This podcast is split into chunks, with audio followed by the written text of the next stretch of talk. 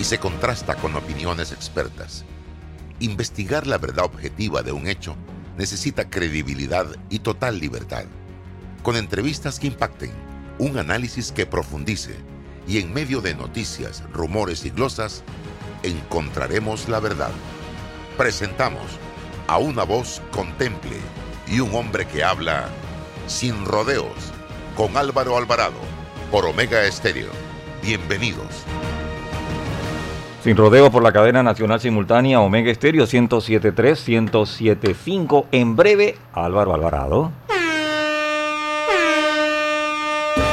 Fantastic Casino, los únicos que te dan plata todos los días. Te traen la máquina locura. Ven a Fantastic Casino porque llegó la máquina locura. Sin tómbolas ni sorteos. Te llevas plata solo por estar jugando las máquinas de Fantastic, las que más pagan. Todos los días a partir de este fin de semana. La máquina locura. Más de 40 ganadores diarios de puro efectivo solo por estar jugando. La máquina locura en Fantastic Casino.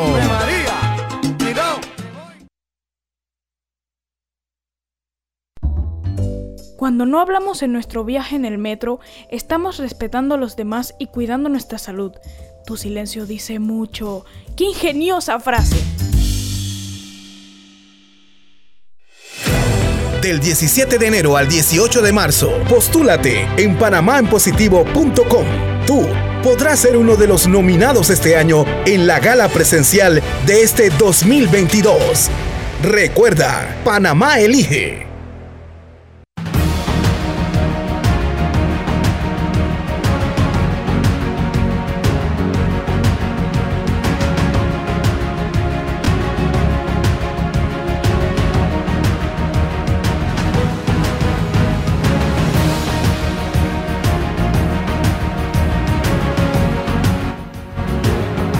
Amigos, ¿qué tal? Tengan todos muy buenos días. Bienvenidos.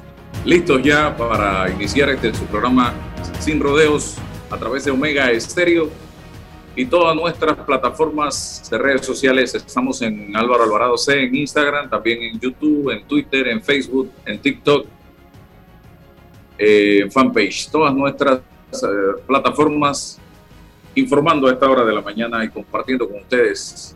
A nadie le pedimos que piense como nosotros. Le damos los instrumentos, las herramientas, la información.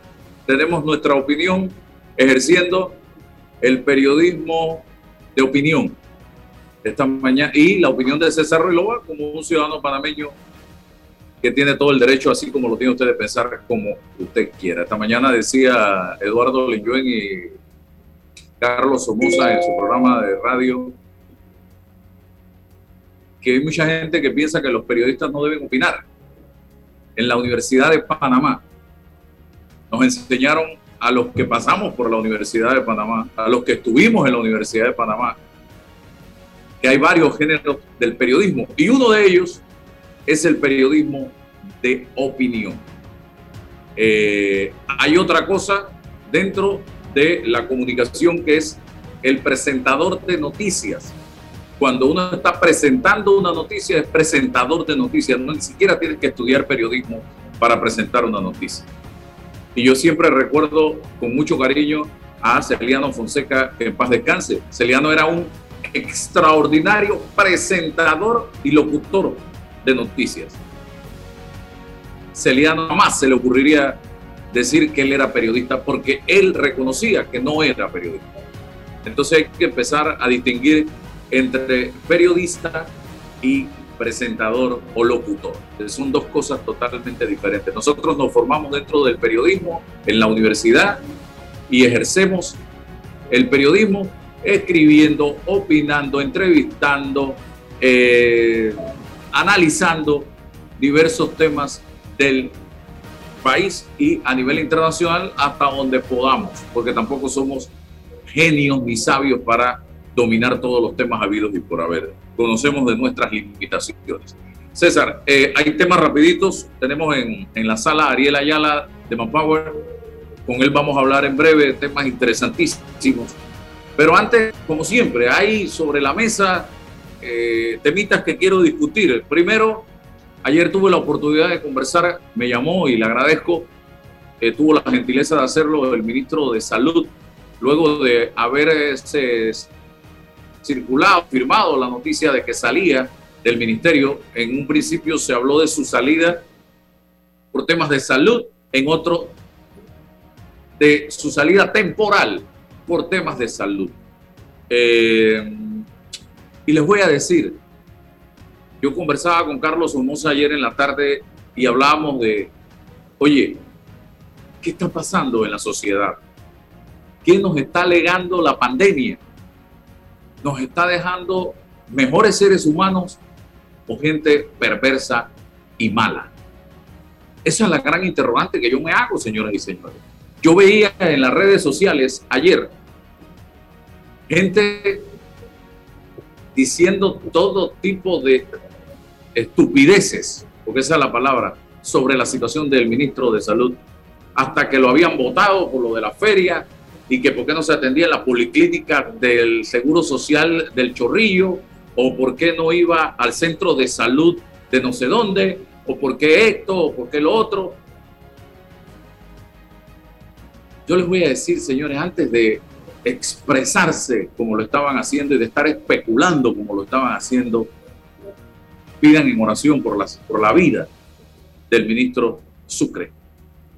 La situación de salud del ministro, él me contaba ayer que en exámenes rutinarios que se hizo, se le detectó un problema de salud. Yo no voy a entrar en mayores detalles porque no estoy autorizado para ello.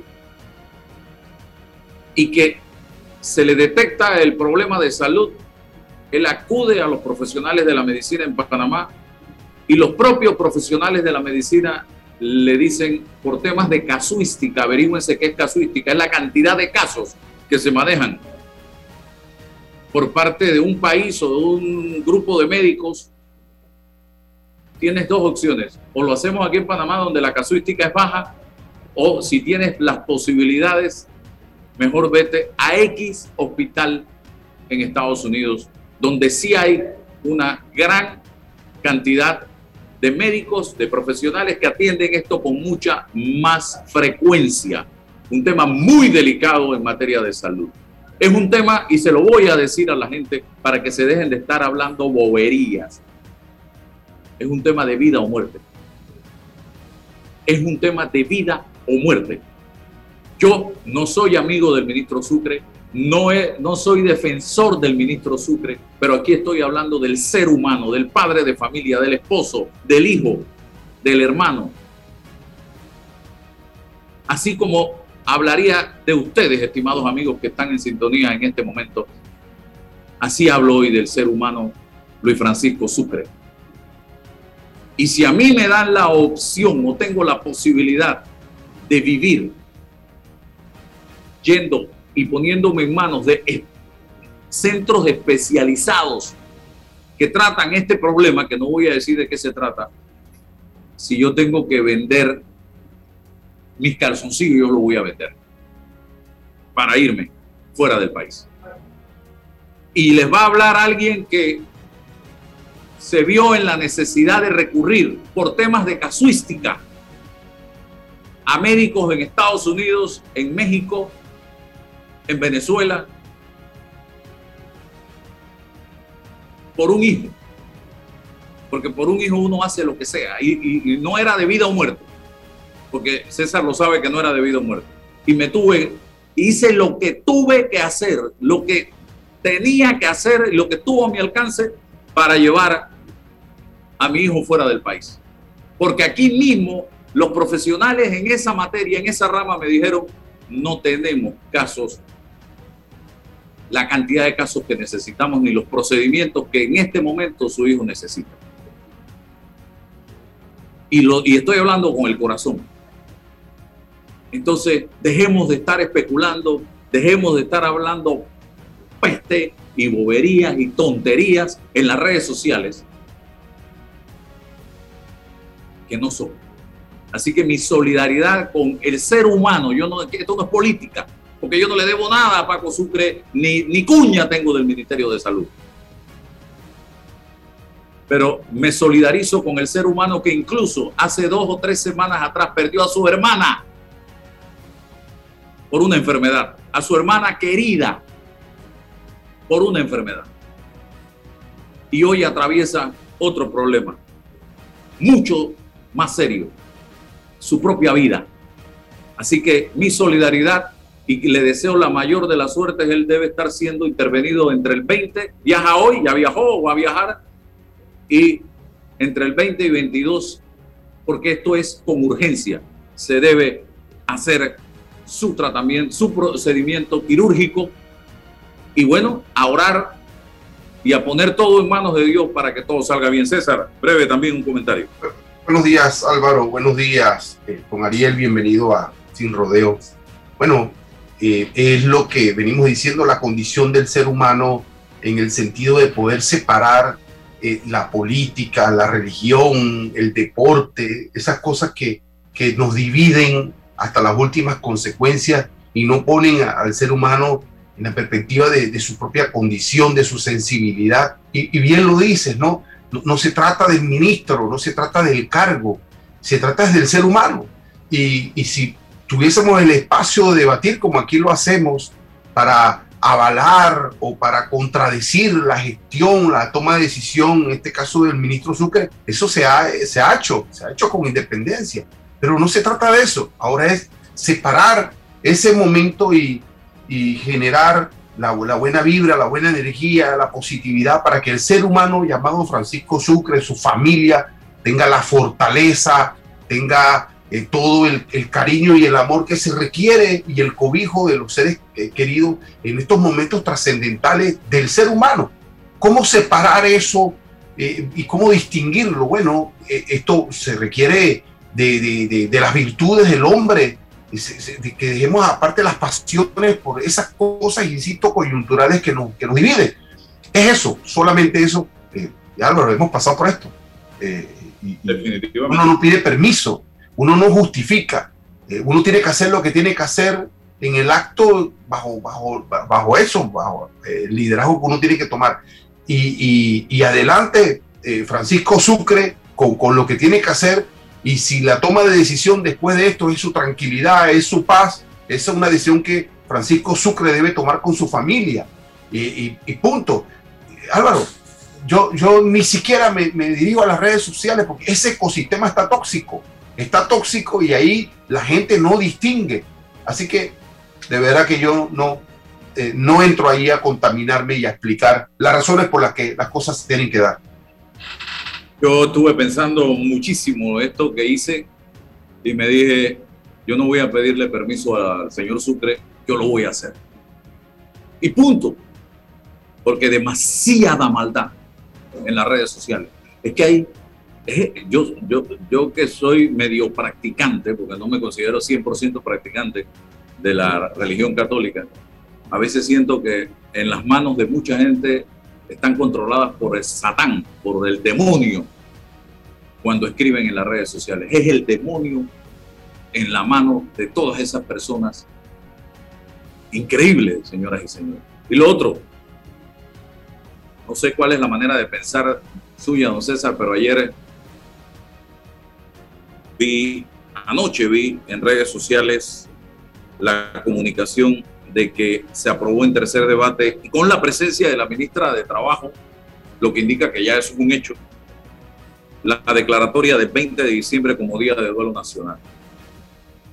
Ok, hasta ahí, perfecto. Mi respeto y mi apoyo. Cuando yo veo que día libre día de asueto 20 de diciembre a partir de este año, es lo que contempla esta ley. Señores, yo les voy a decir una cosa. ¿Saben en qué va a quedar el 20 de diciembre todos los años? En lo que queda el 9 de enero todos los años. En playa, en río, en parranda, en fiesta, en guaro. La gente compra el guaro el 8 porque el 9 hay que rumbear. En eso y respeto el 9 de enero, cuidado que hasta más que el 20 de diciembre. No me refiero al hecho de que no se declare Día de Duelo Nacional. Claro que estoy consciente de que debe ser un Día de Duelo Nacional y de recordación, de reflexión, de actividades para rendir homenaje a las víctimas de ambos acontecimientos, de ambos sucesos, al 9 de enero me quito el sombrero aún más que del 20 de diciembre. Porque el 9 de enero fue una lucha, una gesta del país entero. En donde no había gobierno y oposición. Ahí había un país entero solidarizados con esa gran causa, el canal y el territorio de la zona del canal. El 20 de diciembre fue una intervención militar, una decisión unilateral que toma el gobierno de los Estados Unidos de invadir el país, donde habían dos bandos y donde murió mucha gente. Pero mi punto no va por ahí, porque ese es un debate que siempre va a haber dos posiciones. Mi punto es, ¿qué ganaste con ahora dar el día libre? ¿Qué vas a hacer el 20 de diciembre todos los años? Dime, explícame, ¿qué vas a hacer? Faltando cuatro días para la Nochebuena. ¿Tú crees que qué va a pasar? Se va a hacer el día de compra, brother. Ese va a ser el día de rumba, el día de parranda, fiesta navideña, el privado. Va a haber de todo, porque yo conozco mi país. Entonces, ¿por qué no hicimos algo legalmente hablando para declarar ese día el Día de la Democracia? Panameña, en honor a esa lucha por la democracia que tuvimos en este país y que se consolidó lamentablemente ese día con ese acto tan vergonzoso y tan lamentable y tan triste que todavía no sabemos cuántas personas murieron. Y eso nos uniría más como país. Pero no el día libre. ¿Qué ganaste? ¿Qué vas a ganar con ese día libre? Me pregunto yo. En un país como el nuestro, con la mentalidad nuestra, ni siquiera en los colegios, don César, le dicen a los muchachos y tampoco se lo van a decir el 20 porque el 20 de diciembre ya están de vacaciones. ¿Qué pasó el 20 de diciembre? ¿A raíz de qué se dio lo del 20 de diciembre? ¿De qué veníamos el, que, que, nos llevó al 20 de diciembre? Yo creo que lo que tenemos que hacer, hey, vamos a probar, vamos a buscar un mecanismo para que ese 20 sea decretado como un día de reflexión nacional, donde a través de la ley se lleven a cabo diversas actividades en todo el país, en el Chorrillo se haga un gran evento nacional, cosas, hey, piensen, no, lo más fácil, otro día libre más para la ya golpeada economía. Panamá es uno de los países que más días libres tiene en la región, en donde más se pierde el tiempo en la región, señoras y señores. Entonces, ese es mi punto de vista. Yo, yo no sé si es que los legisladores no le dan la cabeza para hacer más nada que día del almohábano, que día del sombrero pintado, que día del no sé qué, de la iguana que más huevo tiene, que ahora el día del 20 de diciembre y el 20, y, ahí nos vamos. Y ahí nos vamos y a la final le vamos a quedar como tres patines, trabajando un día al año, como decía tres patines. Lamentablemente que aquí todo lo resolvemos con días libres. Yo repito, respeto la fecha, me solidarizo con todas las familiares que perdieron, pero yo no creo que el 20 de diciembre vaya a ser diferente a lo que pasa el 9 de enero y el 2 de noviembre, Día de los Difuntos. Y ustedes saben lo que pasa esos días. Y hasta el Viernes Santo, ustedes saben lo que pasa, señoras y señores. Don César. Sí, tengo una visión distinta de tu, de tu pensamiento, porque... Bienvenida. Claro, por supuesto, porque Em, sí, una, fecha de duelo nacional. La, pregunta es, eh, ¿en, qué consiste esto y, qué hacemos con la fecha? Hasta el momento coincido en que se ha convertido en una actividad en el orden gubernamental.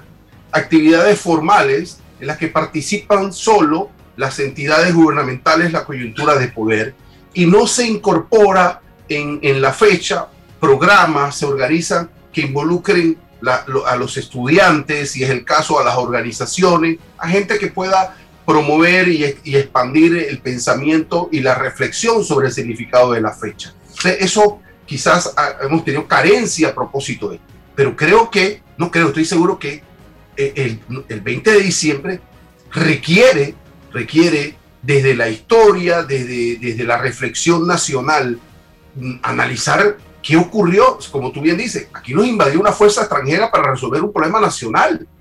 Y, si nosotros no reflexionamos y, ubicamos un espacio para esto, vamos a estar pensando que es normal que otros nos resuelvan el problema, cualquiera que sea. Pedimos hasta que, hasta que se apliquen justicias desde otros lados, porque no hemos reflexionado lo que significó el 20 de diciembre. Y, claro, tú me dirás, bueno, pero uno seguirá para la playa. Sí, pero, pero tenemos el espacio, construir el espacio para generar esa reflexión. A, más de 30 años no lo hemos hecho. No, no hemos hecho esa reflexión. Y hay una generación a la que yo pertenezco que se le ha dicho que después de eso lo que venía era la construcción de una democracia con gente que había luchado en contra de la dictadura. ¿Y, qué ha hecho esa gente para construir esa democracia? Corrupción, clientelismo, una falsa retórica para legitimar, producto de esa lucha antes de la invasión, el poder y, participar en estas coyunturas corruptas. Entonces pienso, Álvaro, que, que nos debemos eso. ¿Qué va a ocurrir? Creo que a partir de la ley, si es el caso, lo que requerimos es no el 20 de diciembre, en el año darle un contenido para que el 20 de diciembre sea la fecha cumbre de esa reflexión y, poder ir abonando en todos, en los trabajadores, en los estudiantes, en, los campesinos. ¿Qué ocurrió ahí? Nos debemos, Álvaro, es, importantísimo generar esa sensibilidad. César, ni los libros de texto se atreven a decir la verdad de lo que pasó de 1968 Claro. Hasta el, al 20 de diciembre del 90. Claro, Álvaro, exacto, no nos atrevemos. Hay una cobardía histórica. y nos tenemos que atrever, Álvaro. Ese es el reto, atrevernos a atrever. Y esto es un paso en ese, en ese camino. Ya, noto que puedes decirle, uno se va, sí, uno se irá para la playa, otros irán para, otros no les interesa. Pero hay gente que sí, y que lo que está esperando. ¿Tú crees que esa gente necesita un día libre para hacer eso? No sé si el día libre, yo, yo pienso que tenemos la fecha, y, vamos a tener que construir de, cara a esa fecha un programa, un propósito para generar esa reflexión. llamar a la conciencia a los historiadores nacionales para que, para que eso, para que pongan en el debate. Dependemos de la intelectualidad de esos historiadores para que hablemos del 20 de diciembre. ¿Cómo llegamos, como tú bien dices ahí? ¿Cómo llegamos a esa fecha? ¿Qué pasó con, con, con la sociedad panameña? ¿Qué ocurrió? Y también, ¿qué ha ocurrido en estos 30 años? El 20 de diciembre es un parteaguas, Álvaro que requerimos, requerimos cuanto antes reflexionarlo y generar sin, sin, sin responsabilidades. Hacemos una reflexión nacional para seguir creciendo como nación. Bueno, yo soy de la mentalidad que es una que los diputados están aprobando algo que ni saben lo que vamos a hacer el 20 de diciembre y lo están haciendo como una medida populista. Vamos a ayudarlo, vamos a ayudarlo para que reflexione sobre esa gente no se deja ayudar porque ellos siempre tienen la razón, don César.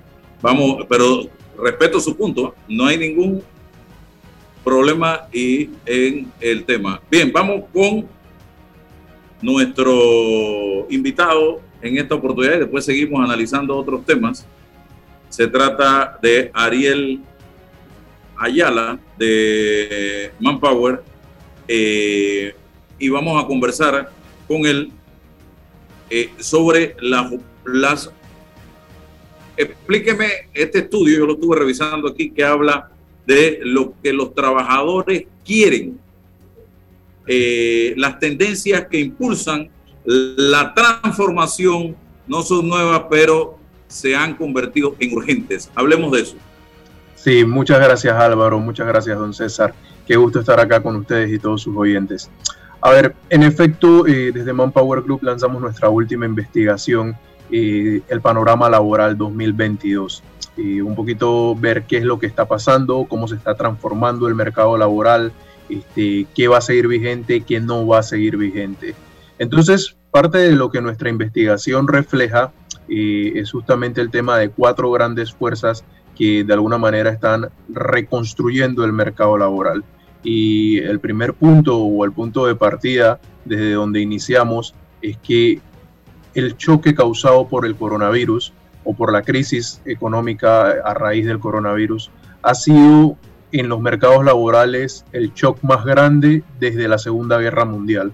En los últimos casi 80 años no se había tenido eh, ningún suceso mundial de tanta trascendencia que impactará los mercados laborales de, esa manera. Y bueno, y en Panamá lo, lo, hemos vivido muy, muy de viva voz incluso de las autoridades cuando vemos que el desempleo pasa de 7% hasta 18%, luego regresa hasta 11%.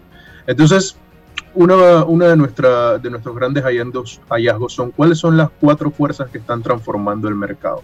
Y ahí va, una es la escasez de talento, otra es las revoluciones tecnológicas, una tercera es lo que los trabajadores quieren y una cuarta y emergente es eh, el reinicio de las compañías. Ahora, cuando hablamos de, de, las tendencias que están trabajando, que están transformando el mercado laboral, una cosa que queremos aclarar es que hay algunas tendencias que no son nuevas, pero sí, se, sí pasan a ser urgentes, como por ejemplo el tema de escasez de talento y como por ejemplo el tema de lo que, lo que los trabajadores quieren. Cuando miramos el tema de escasez de talento, tenemos una realidad ensordecedora. ¿eh? La escasez de talento, el grado de dificultad que están afrontando las empresas allá afuera para conseguir el personal que necesitan, a nivel mundial está en 79%, es la cifra más alta en 15 años y a nivel nacional está en 55%, que es una de las cifras más altas desde que hacemos esta investigación a nivel nacional. Entonces, ¿eso qué quiere decir en términos prácticos? Porque la estadística es muy aérea, muy etérea. Eh, en términos prácticos quiere decir que prácticamente 6 de cada 10 puestos que se abren no se están llenando. Porque no se encuentran las personas con las calificaciones necesarias, indistintamente de que esas calificaciones hayan o no hayan en el mercado, se produzcan o no se produzcan en el sistema educativo por diversas razones, pero no se encuentra, no se encuentra eh, el personal para cubrir esas posiciones. Entonces, eso es uno de los grandes problemas del lado empresarial. Del lado de los trabajadores hay un tema de, identidad muy fuerte. El, una de las, grandes, de las grandes variantes que ha entrado en juego a través de la crisis del coronavirus ha sido que los trabajadores tienen mucha más fuerza de elección eh, a la hora de una negociación, contrario a lo que pasa comúnmente en una crisis. Comúnmente en una crisis como la que hemos vivido, vivido este, hay un ciclo a la baja del empleo, entonces el empleador tiene mucho más poder de negociación, pero en este momento el trabajador no quiere trabajar para cualquier empresa, quiere trabajar para una empresa con la que se siente identificado por sus valores, entre otras cosas. El tema de valores empresariales eh, viene a jugar un rol clave. Antes hablábamos de que era muy importante la visión y la misión de la compañía, pero hoy por hoy, si las personas no se identifican con los valores corporativos, no van a trabajar para esa empresa, indistintamente de que el salario sea bueno o sea malo. ¿Por qué? Porque la gente está construyendo reputaciones profesionales y, no están para estar asociados con una compañía que tiene prácticas de alguna manera eh, controvertidas o de alguna manera que no, se, no se apegan a lo que ellos creen que es correcto o no creen que es correcto. Ariel, ese primer punto que me planteas sobre seis de cada diez puestos no son ocupados porque no hay el talento que necesita la empresa para esos puestos. Quiero quedarme ahí un momentito. Casualmente hablaba con un dirigente empresarial el fin de semana ha sido presidente de gremios empresariales en este país, de ese tema. Aquí hemos llegado al caso, por ejemplo, de los abogados. Tenemos veintitantos mil abogados, creo que hay. Correcto. Estamos llegando a 30. Sí. Eh, vamos a ver cuántos maestros hay hoy día egresados de distintos centros de estudio. No sé cuántos. Eh, ahora pronto vamos a ver hasta dónde nombró el ministerio y cuántos quedaron sin nombrar y seguirán por ahí manejando taxi, dando clases por ahí o haciendo otra cosa, pero no van a ejercer lo que estudiaron. Administración de empresas, ¿cuántos administradores de empresas hay por ahí manejando Uber, manejando taxi, haciendo otro tipo de oficio, porque no consiguieron un puesto de trabajo? Entonces, ¿a, qué, ¿a qué voy? ¿Cuál es el punto? Que no tenemos un inventario real como país de, oye, esto ya no lo necesitamos más porque hay demasiado.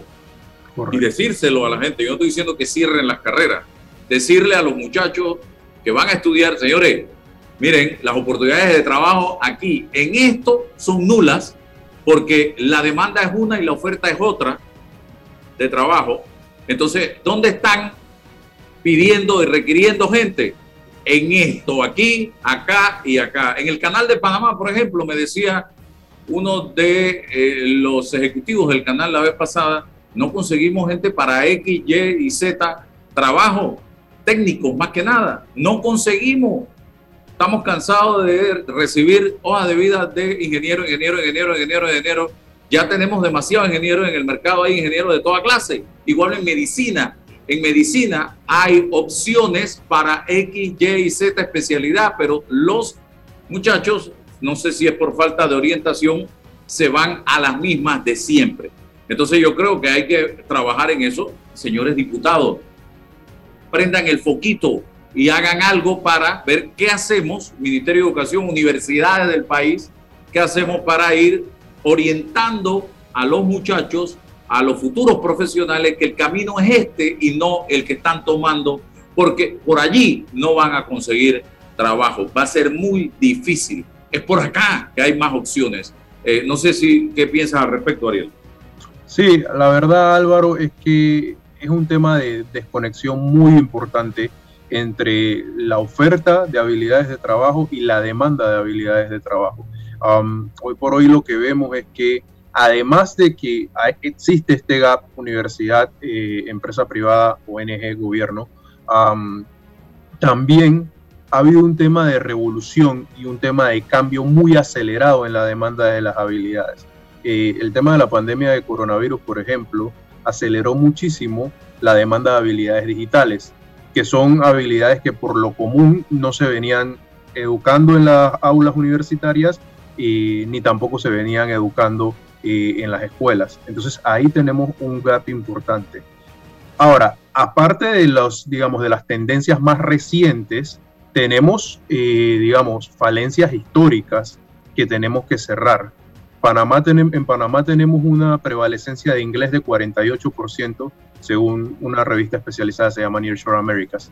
Entonces, um, si tenemos una prevalecencia de inglés de 48%, quiere decir que cerca de la mitad de la población no puede acceder a puestos bilingües. Y sin embargo, desde la, la, estructura gubernamental apostamos muchísimo a la atracción de las multinacionales. Tenemos una ley de de empresas multinacionales y una ley de empresa manufacturera multinacional.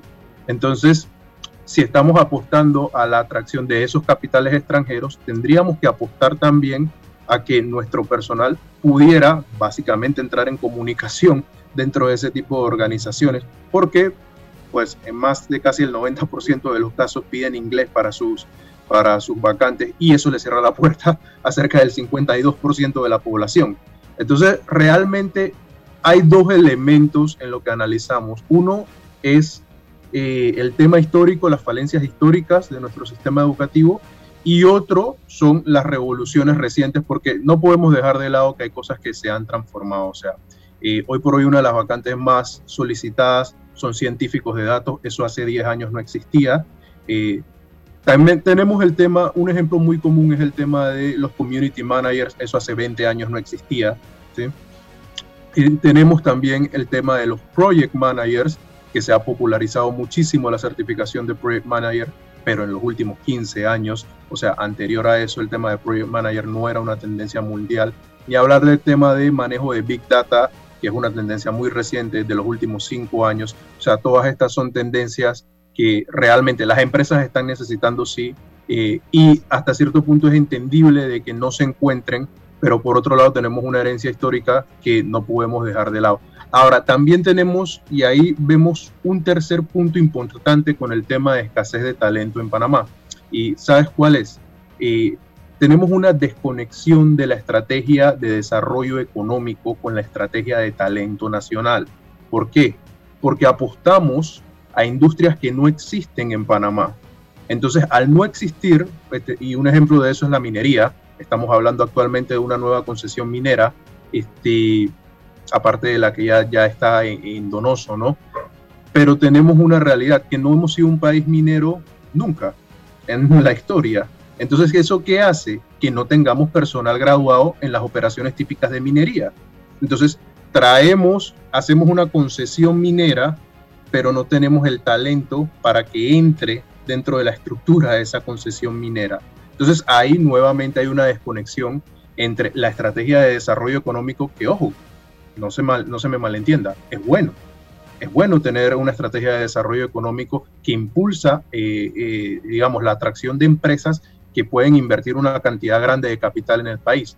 Pero por otro lado, el, el, lado débil del asunto es que necesitamos hacer que la población desde el sistema educativo pueda acceder a ese tipo de, de vacantes. Porque si no, entonces tenemos quizás las propias empresas negociando para que les abran el porcentaje de extranjeros, negociando para que por lo menos los ejecutivos eh, tengan que puedan traerlos de otros países, negociando quizás para que ah, bueno, por, eh, tengan estos programas típicos que se hacen en el Canal de Panamá, entre otras organizaciones, de que un extranjero temporal capacita a un panameño y así sucesivamente.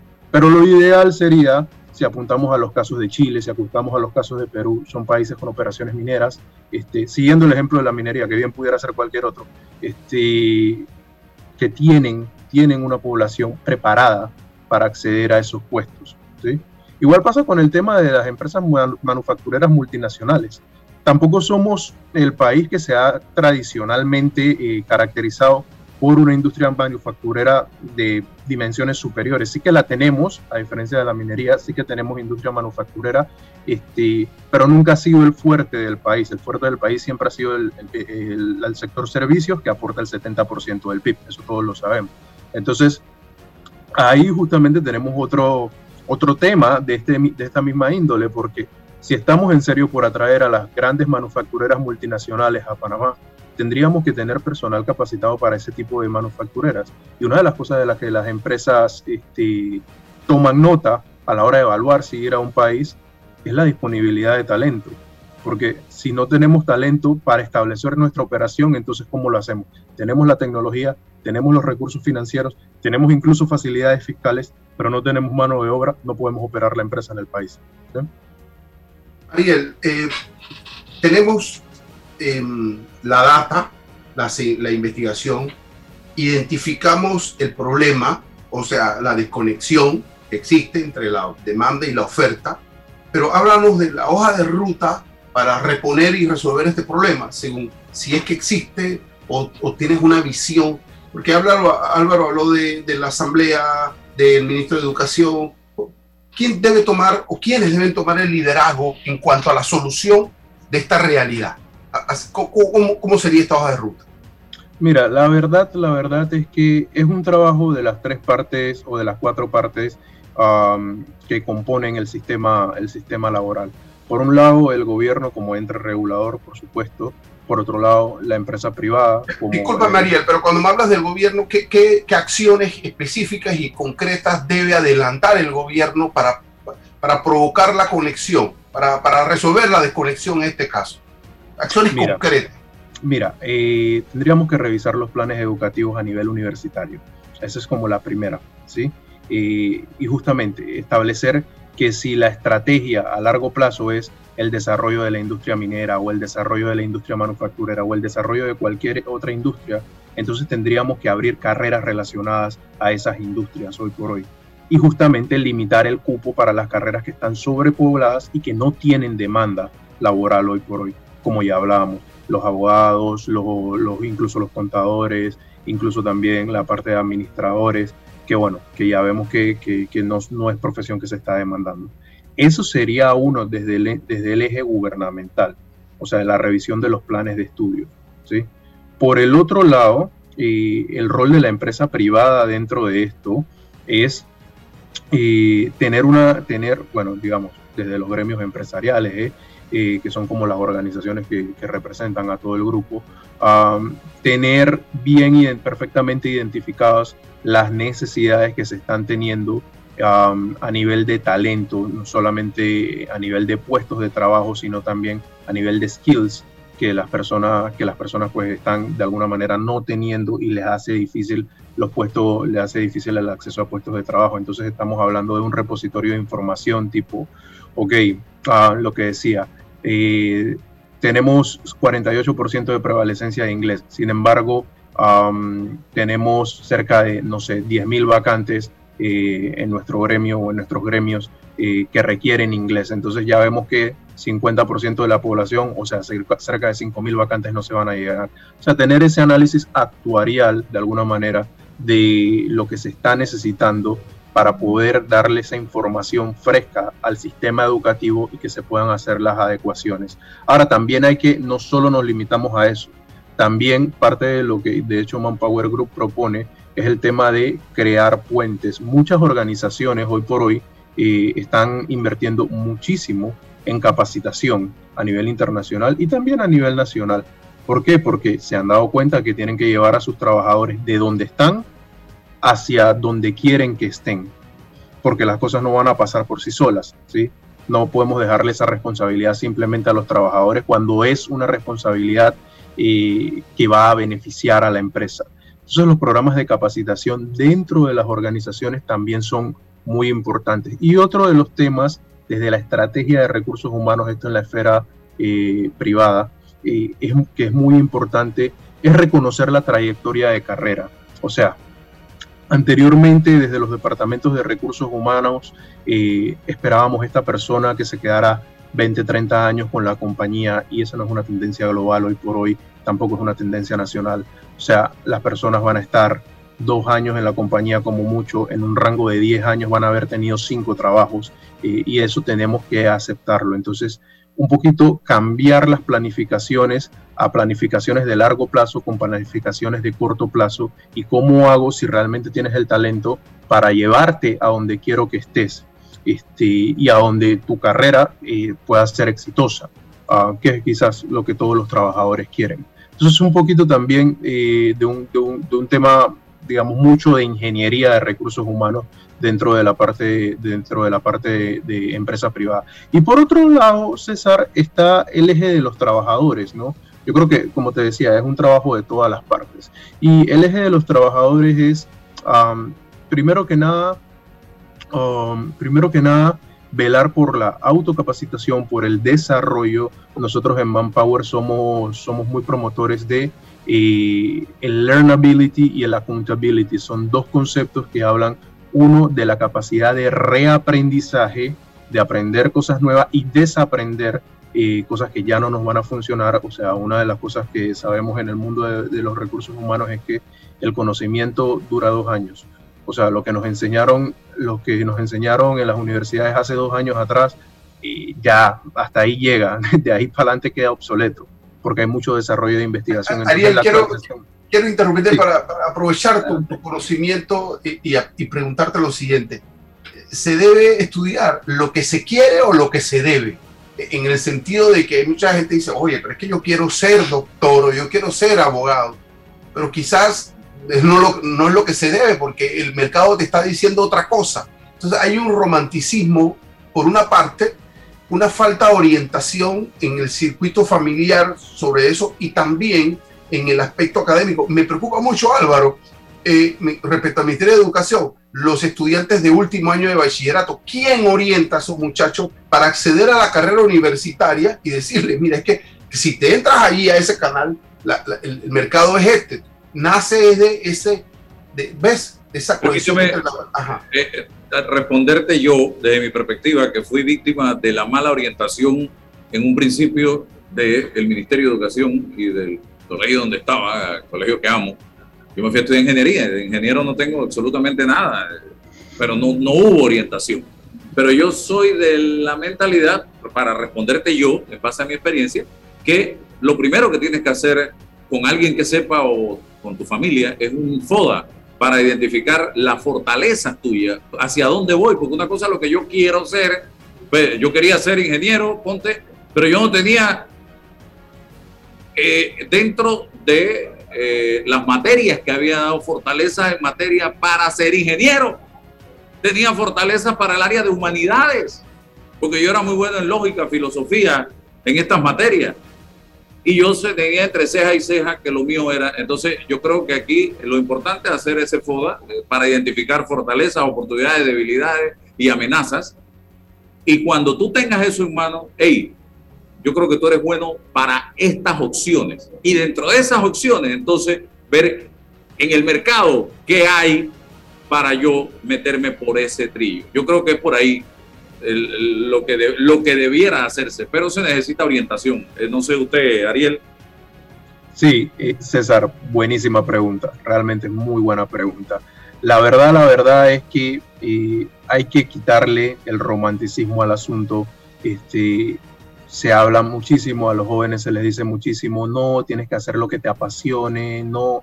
Y probablemente, seamos francos, probablemente a los 17, 18 años que te gradúas de la universidad, que te gradúas de la escuela, no sabes qué te apasiona, francamente.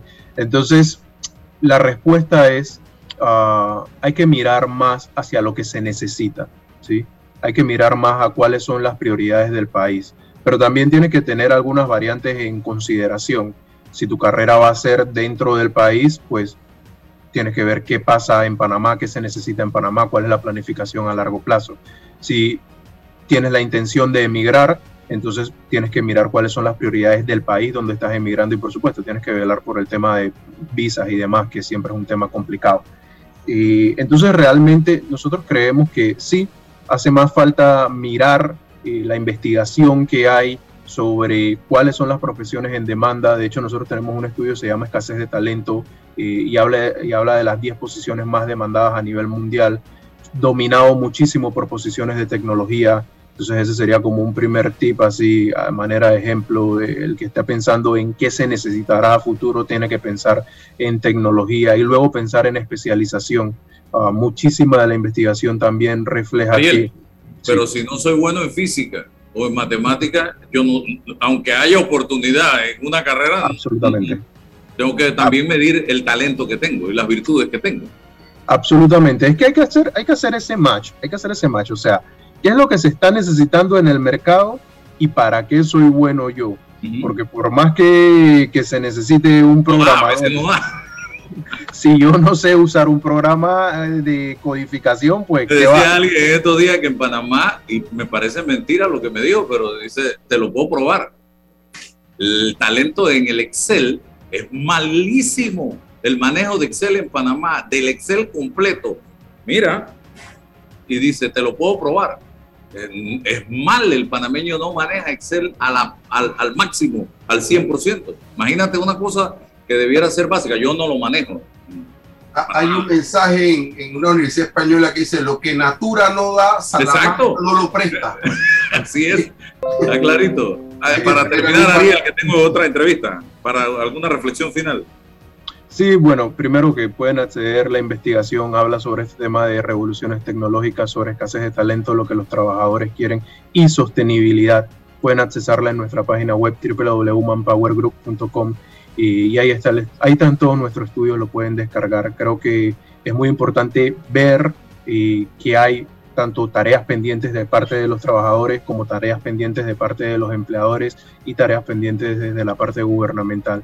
Y nuestra posición dentro de todo es que no podemos jalar cada quien por un lado, no podemos jalar cada quien por intereses de, de un subgrupo. Tendríamos que jalar todos por intereses de la nación de la manera tal de que se puedan desarrollar las oportunidades de trabajo para todos y todos nos beneficiemos de ellas. Gracias, don Ariel. Vamos ahora y siempre a la orden por acá eh, para todos estos temas. Muchas gracias, Ariel, muy interesante. Gracias. Vamos ahora con otra entrevista. Eh, María, wow, eh, necesito el, oh, vamos a ver, es por teléfono. María Elena. María Elena, ¿qué? El apellido, necesito el nombre completo. María Elena López. María Elena López, aquí está. Una experiencia amarga en materia de salud. ¿Qué fue lo que pasó, María Elena? Bienvenida. Gracias, señor Álvaro. Muchísimas gracias por darme la oportunidad de estar en su programa. Eh, la experiencia con mi esposo, mi esposo era paciente renal. Eh, era una es una, como le digo, una enfermedad crónica bien dispendiosa que viene agregada de, otras cosas. Entonces, en la caja de seguro social, nosotros, él desde que empezó, se la pasaba hospitalizado ocho días, cinco días y regresaba a casa sucesivamente.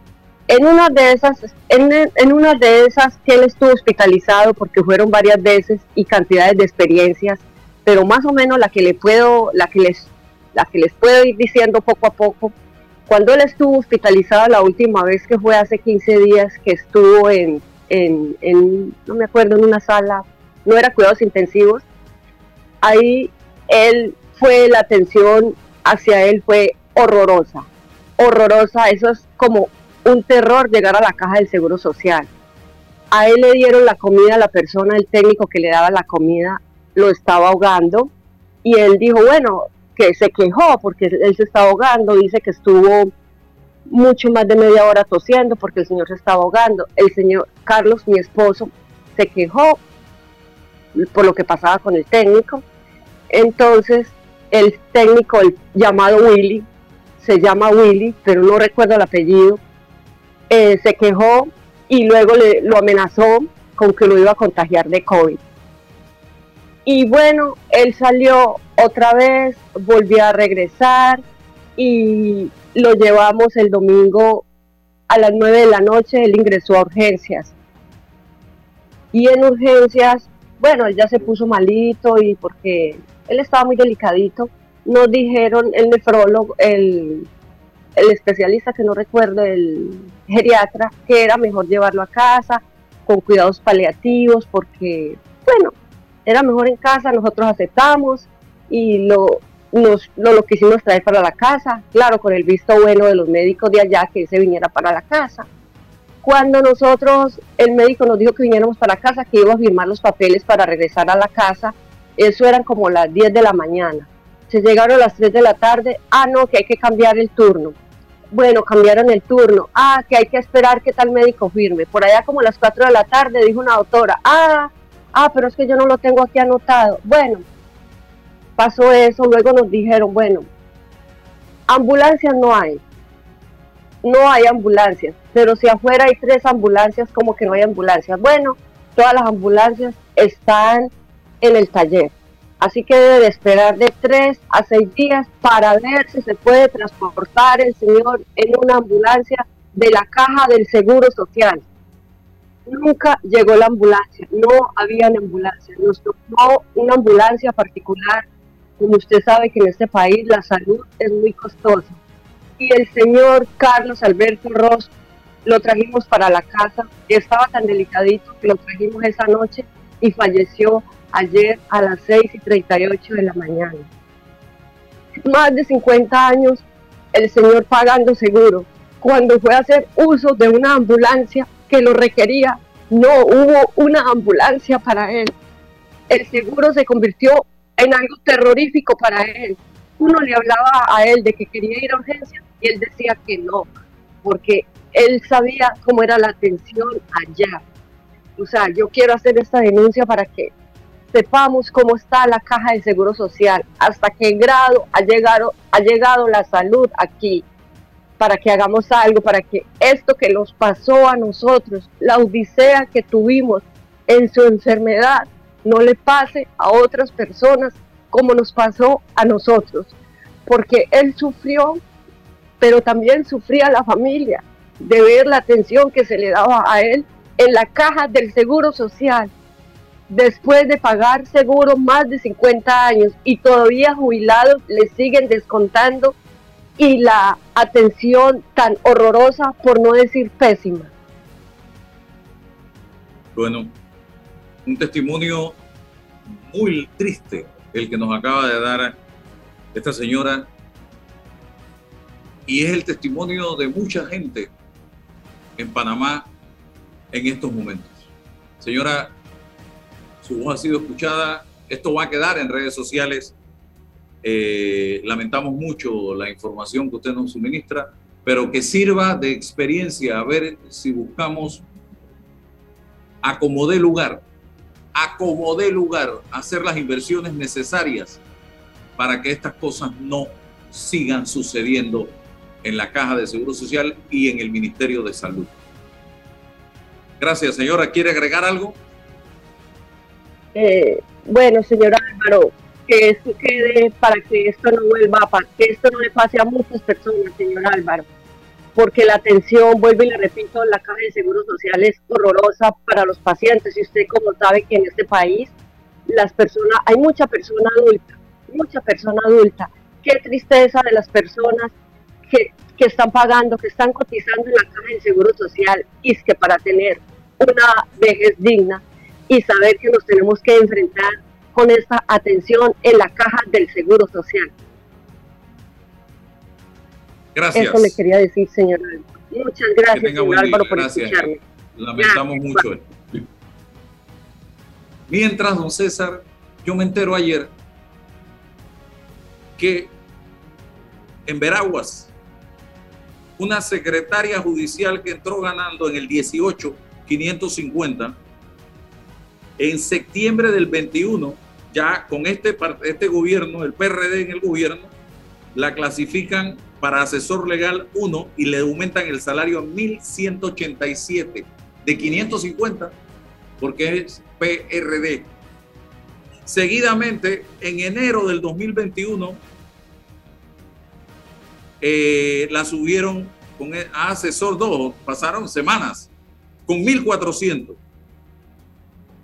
Hoy nos enteramos, 2022, que la están ascendiendo y le están aumentando por la familiaridad con dos diputados del PRD a 3 mil dólares.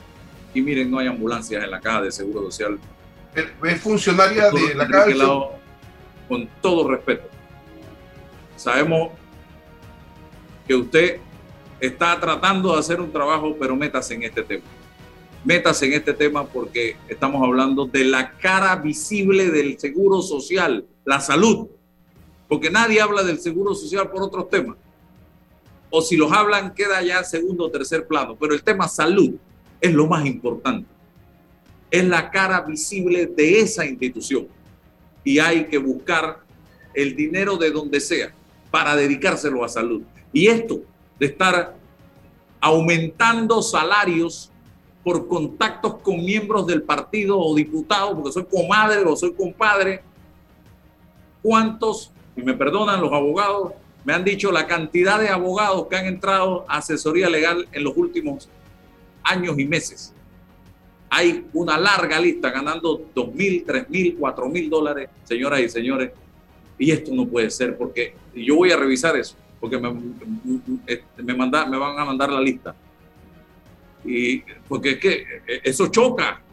Estamos hablando de un seguro social en donde ayer se aprobó en gabinete, y lo puse aquí, eh, se aprobó en gabinete bonos, donde está, creo que lo tengo aquí rapidito, bonos, eh, eh, poner en el mercado bonos por la situación aquí. Gabinete autoriza a la Caja de Seguro Social a invertir en títulos valores locales e internacionales. No indica el monto, pero ahí está, en, mi cuenta de Twitter. eh, y esto lo que nos dice es que la situación está complicada y estamos gastando dinero del Seguro Social en salario, que yo sé que es del plan, del programa de administración que se financia con recursos del Estado, pero ¿por qué no llevamos esos recursos del Estado a IBM o a salud y resolvemos estos problemas? César, para terminar, porque tengo que irme al cambio. Vamos al cambio y regresamos con usted. Vamos al cambio y regresamos con usted. Casino, los únicos que te dan plata todos los días. Te traen la máquina locura. Ven a Fantastic Casino porque llegó la máquina locura. Sin tómbolas ni sorteos. Te llevas plata solo por estar jugando las máquinas de Fantastic, las que más pagan. Todos los días a partir de este fin de semana. La máquina locura. Más de 40 ganadores diarios de puro efectivo solo por estar jugando. La máquina locura en Fantastic Casino. Bueno, me voy a comer con una estrella. Espérate, ¿y tu esposa sabe? Claro, ella sabe que la estrella del sabor es American Star. Y por eso en la casa comemos delicioso. American Star, el tasajo, jamón, chorizos y embutidos más suaves, económicos y con el sabor que le gusta a todos. Oh, ¿me invitas a conocer esa estrella? Busca la estrella roja y azul American Star, la estrella de tu cocina. Este mensaje es para ti, conductor del sedán blanco con placa 980190. Iba con mi esposa camino al hospital y por culpa de tu morosidad quedamos atrapados en la fila del corredor. ¡Qué susto! Casi nace nuestra hija en el auto. Ponte al día con tu Panapaz, porque si no pagas tú, pagamos todos. Al utilizar los corredores, asegúrate de tener tu saldo al día. De lo contrario, perjudicas al resto de los usuarios. Llama al 192 para arreglos de pago. Panapaz. Recuerda, si en el metro vas a viajar, mascarilla y pantalla facial siempre debes usar. Cuidándote, nos cuidamos todos. Déjate llevar por la frescura del pollo melo, panameño como tú. Déjate llevar por la frescura del pollo melo. Variedad y calidad. Melo. Frescura de altos estándares. la calidad es una promesa para llevarte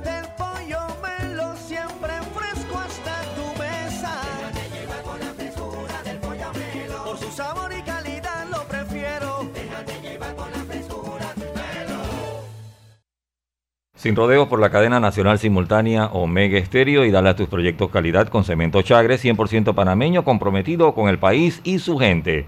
Cemento Chagres es la base del crecimiento, ofreciendo calidad en todo el país. Somos el cemento que nos une. Cemento Chagres, un cemento de calidad 100% panameño, comprometido con el medio ambiente y las futuras generaciones. Para develar lo que es cierto, hace falta hablar sin rodeos con Álvaro Alvarado.